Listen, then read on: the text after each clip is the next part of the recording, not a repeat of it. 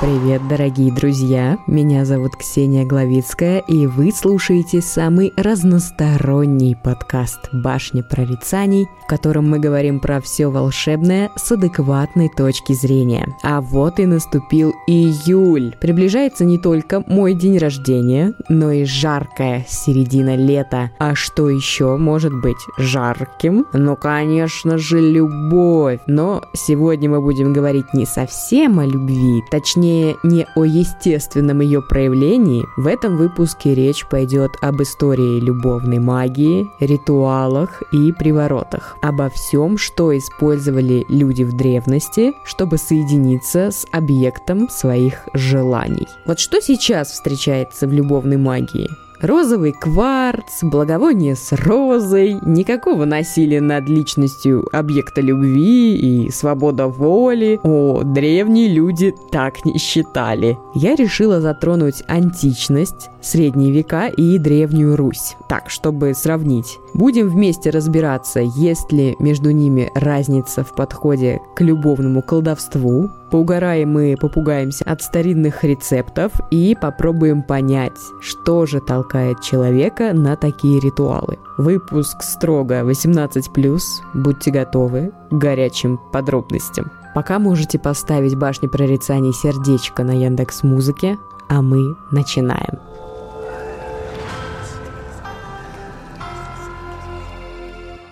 Думаю, для вас не секрет, что любовные страсти между людьми возникли далеко не вчера, и, конечно, мы начинаем с греков. Они вообще трендсеттеры по части всякой магии, и любовная, конечно, не исключение. Греки, кстати, считали, что это чувство родилось даже раньше человечества, когда бог любви Эрот первым из всех богов возник из животворного хаоса на заре времен. Итак, Греция. Там считалось, что любовная магия бывает двух видов. Это эрос и филии. Разберемся, в чем разница. Филии – это любовные заклинания, вызывающие нежную сердечную привязанность. Более мягкая форма приворота у греков, которая чаще практиковалась именно женщинами. По большей части, конечно, куртизанками – они потому что жили жизнь, похожую на мужскую. В то время это означало, что они были, ну, более свободными. Ну и обычные горожанки тоже использовали филии, чтобы сохранить семью, укрепить брак, усилить любовь мужа и все такое. Эрос считались агонистическими чарами – да, это слово не просто так похоже на агонию, потому что это более агрессивная форма приворота. Тут объект должен был мучиться от страсти, как от тяжелой болезни. И Эрос больше про секс, а не про нежные чувства. И одержимость от Эроса была именно сексуального плана. В агонистических заклинаниях призывали на помощь какую-нибудь потустороннюю сущность, Гекату, Гермеса или кого-нибудь из демонов, чтобы она проникла в душу жертве. В каком-то смысле это проклятие и чаще использовалось мужчинами. Дело в том, что в Древней Греции мужчины могли запросто уйти от жены, но не наоборот. Поэтому среди замужних женщин филии были в ходу. Такие заклинания должны были сделать их более привлекательными для мужа, сохранить красоту и привязать к себе блудливого супруга, который не может удержать свое греческое хозяйство в штанах. Но тут были и свои опасности. В случае осечки последствия могли быть непоправимыми. Вот, например, Геракл умер в муках, когда надел пропитанный отравой хитон, который принесла ему его жена, а ее обманом убедили, что, в общем, таким образом она заново разожжет в Геракле, в своем супруге, пламя страсти. Но, как вы поняли, все пошло не по плану.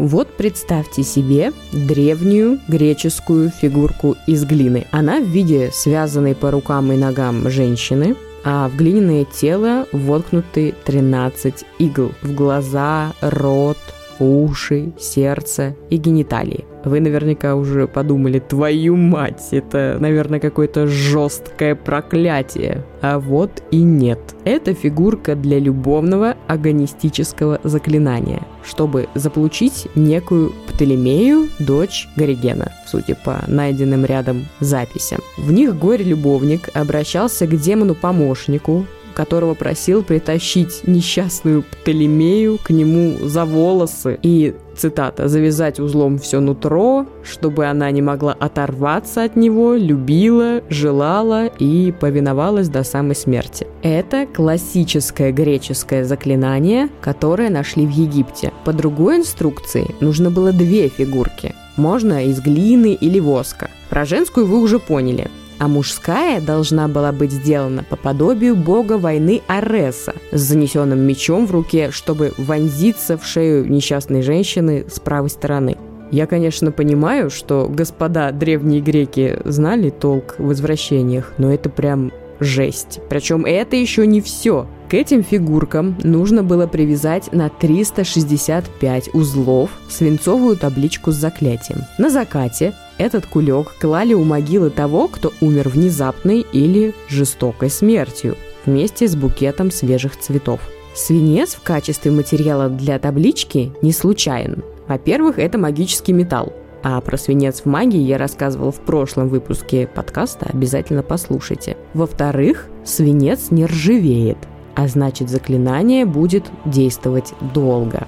Могилу умершего внезапной или мучительной смертью тоже выбирали не случайно.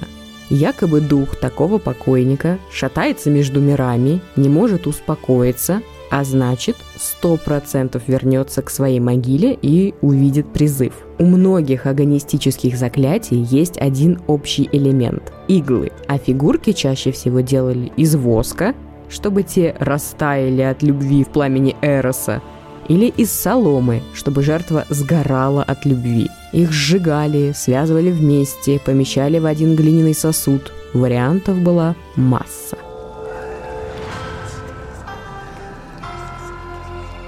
Но хватит жести заклинаний эросов, давайте уже поговорим про лайт-вариант филии. Как вы помните, филии чаще использовались женщинами. Поэтому речь сейчас пойдет про то, как колдовали древние гречанки, чтобы заполучить симпатичных греков. Были варианты, когда обряд проводили, крутя медное колесо, и таким образом призывали себе на помощь вертишейку. Это такую небольшую птичку семейства дятловых. Эта птица на своих крыльях должна была отнести чары объекту вожделения – Колдовство проводилось и с использованием цветов, и песен, и свечей. Кто-то вообще советовал найти клеща у кошки и потереть его о затылок. Но в большинстве случаев привороты основывались на том, чтобы подмешать мужику что-то в еду. Тут, конечно, нет иголок и прочего, но опасности местами даже больше. Потому что именно помимо любовного экстаза можно было получить в лучшем случае либо день поноса, либо вообще летальный исход.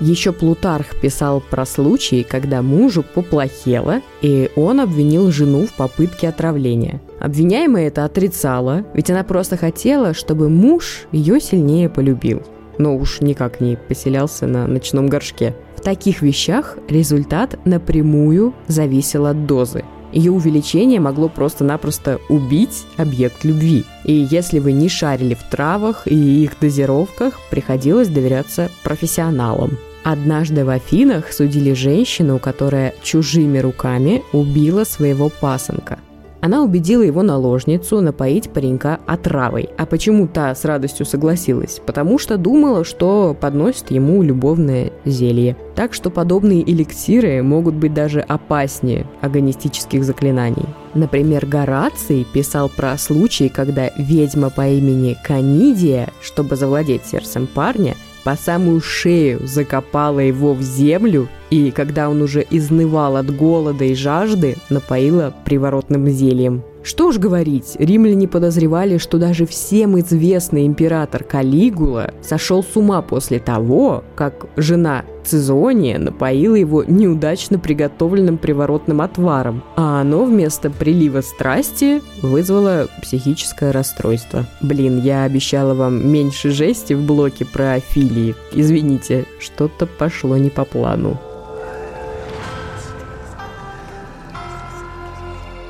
Ладно, теперь точно не будет так крипово, я надеюсь. Античные люди, помимо всякой жести, открыли и кое-что прикольное. Например, афродизиаки. Они считали, что в растениях их в избытке. Понятное дело, что афродизиаки – это про физическое влечение, а не про любовь. Но, как говорили греческие куртизанки, если уж проснулось одно, то пробудить другое – дело техники. В нашем современном представлении афродизиаки не имеют никакого отношения к магии. Сейчас вообще многие ученые считают, что это миф, а продукты афродизиаки могут реально подействовать только на тех, у кого проблемы с кровообращением. Но римляне так не думали. Они с аппетитом уплетали устриц, руколу, красное вино, орехи. Все это, по мнению римлян, повышало либидо. Даже фасоль. По теории древнегреческого врача Галена, газы раздувают мужской детородный орган. Это самый сомнительный лайфхак, который я вообще встречала в жизни.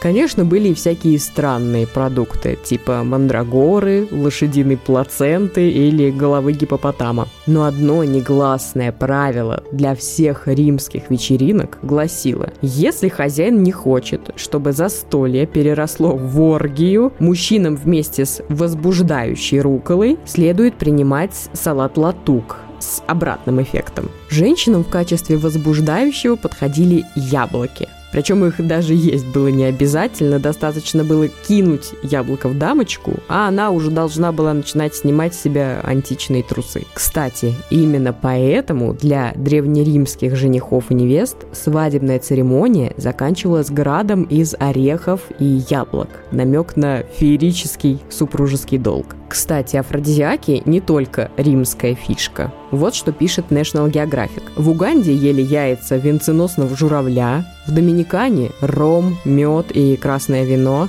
а в Лапландии варили алкогольное любовное зелье на чернике вместо дрожжей. И раз уж мы с вами ворвались в тему потенции, расскажу еще интересное. Не всегда проблемы с ней связанные решали посредством еды. Читали «Сатирикон»? Там, в общем, в одной из частей есть история про мужчину, который пошел к ведьме за лекарством от полового бессилия. Ее звали Энатея, и она по совместительству была еще и жрицей Приапа, бога плодородия, чьим именем, кстати, назван приапизм, это состояние патологической эрекции. Так вот, мужчина пришел к Энатее со своими жалобами, что, цитата, «никому он не может продать своего товара, и вместо того, что нужно, у него него мокрый ремень. Якобы он провел ночь со знаменитой Церцеей, и все без толку. Кстати, Церцея, которую упомянул этот несчастный парнишка, была крутой ведьмой и соблазнительницей. То есть то, что он ушел от нее без результата, было свидетельством реальной проблемы. В итоге ведьма сказала, что ему надо провести с ней одну ночь, и мокрый ремень превратится в твердый рог. Во-первых, похоже, Инатея была очень в себе уверена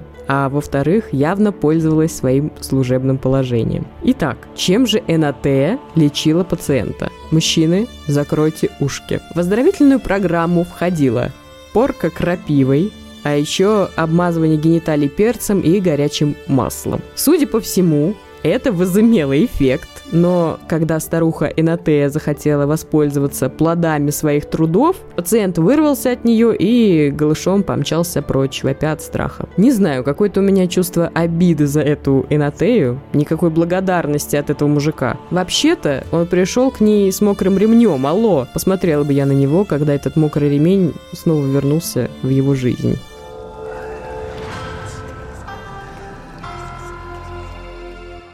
Перемещаемся от античности в средние века. С тем, как христианство шагало по Европе, церковные заклинания значительно трансформировались. Люди оставляли заговоренных кукол в старых церквях, брали оттуда свечки для ритуалов, все, чтобы заполучить объект своей любви. В средневековье направление любовной магии ничуть не изменилось пробуждение чувств или сексуального желания. Все по классике. Но интересно то, что в это время у любовных заклинаний появился еще один важный аспект. Это создание помех. То есть активно практиковались ритуалы на проблемы с зачатием, импотенцию или конфликт. Изначально средневековые церковники рассматривали сексуальную и любовную магию сугубо как женское занятие. Да и огромное количество людей, осужденных именно за этот вид колдовства в районе 15 века, составляли именно женщины. Но это совершенно не значит, что мужчины никогда не были причастны к любовной магии. Их за это тоже судили, особенно в Южной Италии и Западной Франции.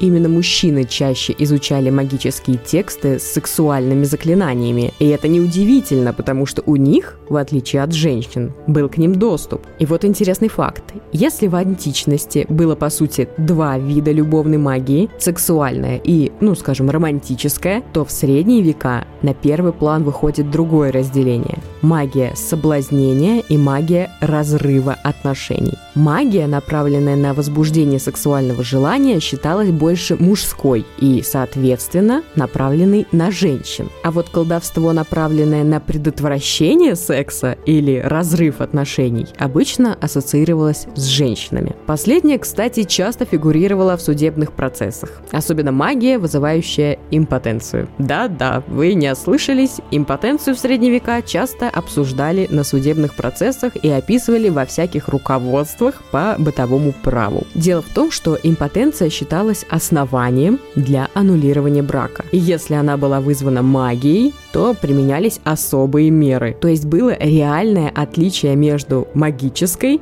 и естественной импотенцией. Считалось, что женщины, которые колдуют именно на лишение супруга мужской силы, делали это, чтобы помешать бывшему жениться на другой. Помимо правовых документов, магия фигурировала и в специальных правилах исповеди. То есть перечислялись специальные вопросы, которые священники должны были задавать своим прихожанам на исповеди. У мужчин 13 века спрашивали, применяли ли они магию в одном из двух вариантов. До брака, чтобы заполучить конкретную женщину в жены или чтобы узнать, кто будет твоей женой, или же после брака. Для устрашения часто упоминали легенду о святом Киприане, который до своего обращения в христианство был волхвом. Якобы Киприана нанял мужчина, чтобы тот добился для него любви добродетельной девы, по имени Иустина. Киприан призвал для этого бесов, но Иустина смогла устоять перед их искушениями, естественно, перекрестившись. И, конечно,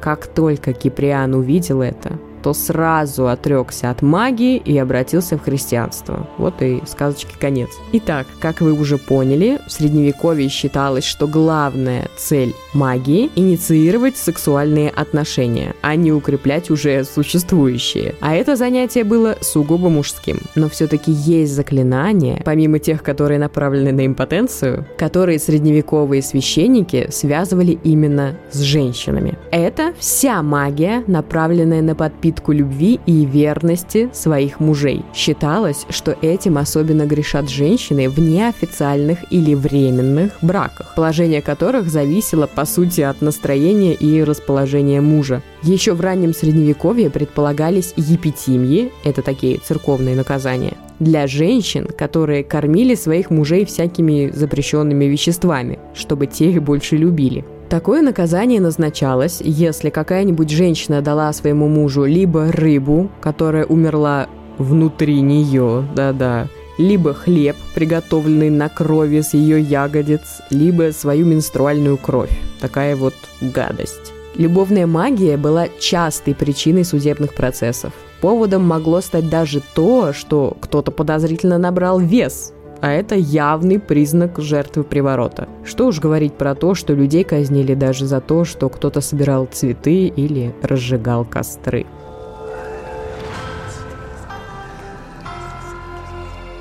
Не могла я обойти стороной древнюю Русь. Потому что тут тоже есть о чем рассказать. И в дохристианский период, и после прихода христианства на Руси любовные ритуалы были очень популярны. Про это писал еще Владимир Даль в своей книге «Сказания о поверьях, суевериях и предрассудках русского народа». Он объяснял появление магических любовных практик попыткой растолковать внезапно возникшее в человеке сильное чувство. Любовная магия на Руси была двух видов – присушки и отсухи. Заговоры на любовь и на угасание чувств соответственно. Тут нет разделения на сексуальное желание и романтику, все считалось любовью. Вот, например, в той же книжке Даля описывается один заговор или любжа, который нужно было читать на еду или напиток, который потом подавался объекту любви. Там постоянно фигурируют рабы божьи с языческими всякими штучками. Такое вот сочетание. Если женщина ревнует своего мужа, снова в ход идет заговоренная еда. Готовилось любимое блюдо мужчины, а в процессе надо было думать о том, как вам хорошо вместе, отпустить все обиды и все такое. Перед подачей надо было нашептать над едой заговор, и советовалось повторять этот процесс каждый день в течение недели. И, внимание, постараться соблазнять мужа после того, как он поест. Ну, не знаю, лично я после еды хочу только спать. Ну, конечно, я и не древнерусский мужик. Итак, какие были еще способы помимо заговоренной еды? Например, был заговор на узелках. Девушка брала обычную бельевую веревку и завязывала на ней узелки в четном количестве, представляя себе будущую счастливую совместную жизнь с объектом любви. Короче, визуализация и все такое. Когда узелки были завязаны, произносился заговор, а после веревку подбрасывали к дому ни о чем не подозревающего парнишки. Еще существовал ритуал с булавкой. Женщина брала булавку и три дня носила ее приколотой к своей одежде. Потом, по классике, заговор. Самая трудная часть – это после всего этого незаметно пристегнуть булавку на одежду мужчины. Правда, почему-то уточняется, что на женатых этот ритуал не действует. Наверное, чтобы девчонки не заглядывались на женатиков. По ходу ритуалы делались на любых бытовых предметах. Вот еще один. В этот раз привязка с помощью ниток на растущую луну. Этот ритуал помогал вернуть мужа в семью или ограждал мужчину от влияния других женщин. Нужно было взять нитки трех цветов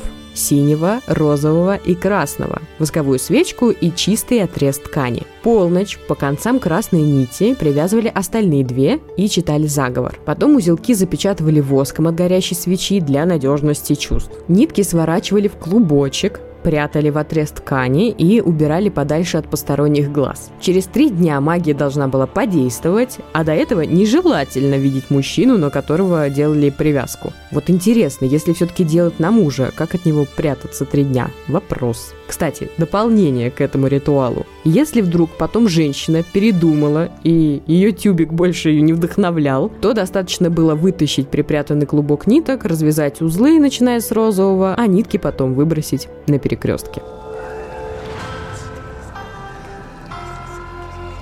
Но русские не были бы русскими, если бы не думали о том, как снять с себя это дерьмо. Если с влюбленным человеком происходили изменения, их сразу же объясняли колдовством которое называли сухотой. Если менялось поведение, портилось здоровье, мужчина становился злым и вспыльчивым или наоборот, печальным и угрюмым, терял сон и интерес к своей семье, все, точно приворожили. Любовную сухоту воспринимали как что-то разрушительное, несущее зло и уничтожающее душу. Тот, кто читал заговор на сухоту, скорее не требовал ответного чувства, а хотел, чтобы у объекта любви болело сердце, а жизнь была полна страданий и мучений. Короче, страсть похожее на безумие. Еще симптом. Если пара никак не могла соединиться, например, если женатого мужчину приворожила соперница, у привороженного появлялись мысли о самоубийстве. Поэтому любовные привороты считались самыми опасными,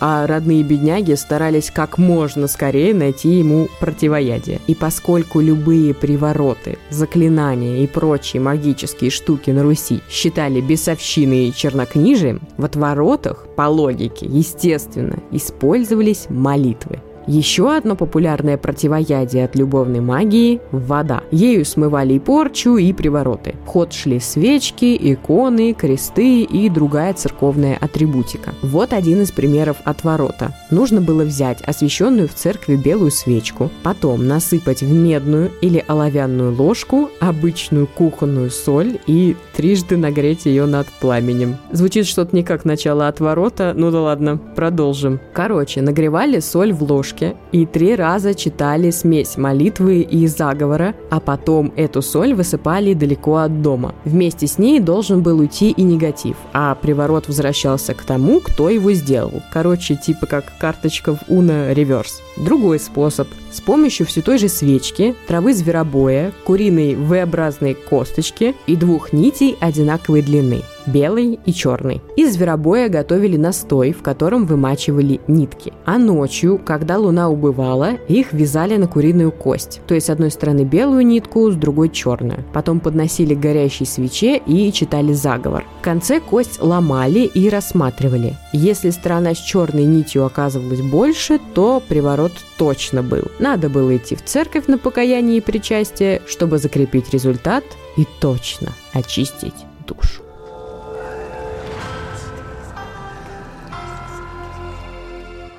Ну вот вы и узнали, что помимо порчи на понос есть еще и заговор на импотенцию. Информация, которая нам всем была так нужна. Главное, не экспериментируйте с рецептами из выпуска. Все-таки тут больше вреда, чем пользы. Хотя можете проверить теорию о фасолевых газах, но за последствия я не отвечаю. А вот что точно будет безопасно, так это поставить башни прорицаний сердечко на Яндекс Музыке, написать свой отзыв в Apple подкастах и подписаться на мой одноименный телеграм-канал «Башня прорицаний». А я с вами прощаюсь. Услышимся в следующем выпуске. Пока-пока.